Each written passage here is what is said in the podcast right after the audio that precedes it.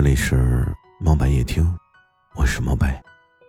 每晚十点，我都会在这里用声音陪着你。今天呢，我想给异地恋的情侣们一个很小的思考。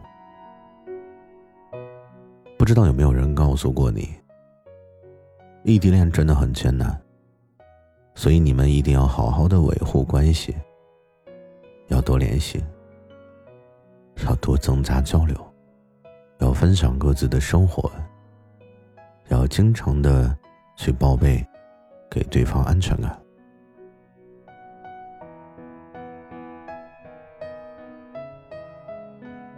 首先呢，我想说这没有错，但其实所有的人都忽略了一个很大的问题。其实不管异地也好，同城也罢，过度的联系、交流、分享、经常报备，也许是为了对方所谓的安全感，但往往呢，也是杀死关系的主要的原因。这个时候，你可能会想，为什么呢？因为当情侣谈到一定的阶段，是会改变的，会进入那种所谓的平淡期，没有之前的那种热情，但这很正常。我们只需要接受这种平淡就好。你要接受，在很多时候，你做你的事情，我做我的事情。而不是为了联系而联系，为了安全感而安全感。那么慢慢的，你一定会变成联系，就是为了应付对方。两个人谁都不好意思说出，要不我们先这样吧，我们先各自忙各自的事情，啊，等想联系了再联系，不想联系了我们就先停一下，对吧？所以，其实两个人都害怕相互的不信任、相互的质疑，但结果呢，就是第一次应付，第二次应付，第三次还是应付。很快你就会感到身心疲惫，不是分手，就是离分手也不远了。所以呢，我个人建议，尽可能的避免为了联系而联系。这样，可能你们之间会走得更长久。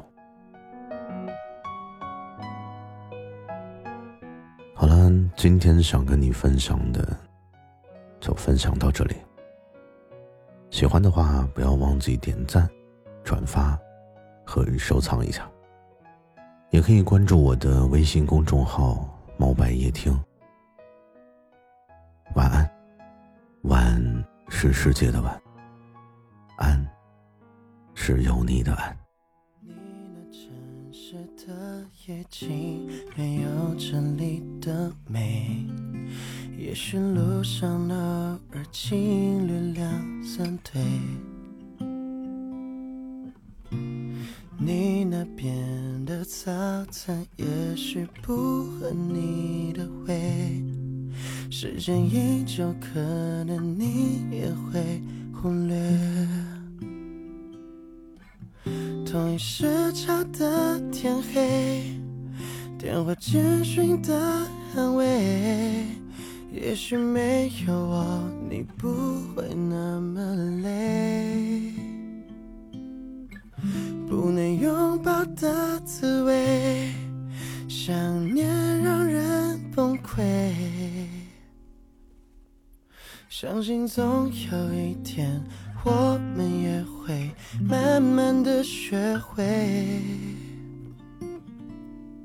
好吗？就让我陪你走过这一路漆黑，就算我会淡出你赶紧埋伏的防备。好吧，就算这里显得是那么的狼狈，我们也会成为人群中最好的一对。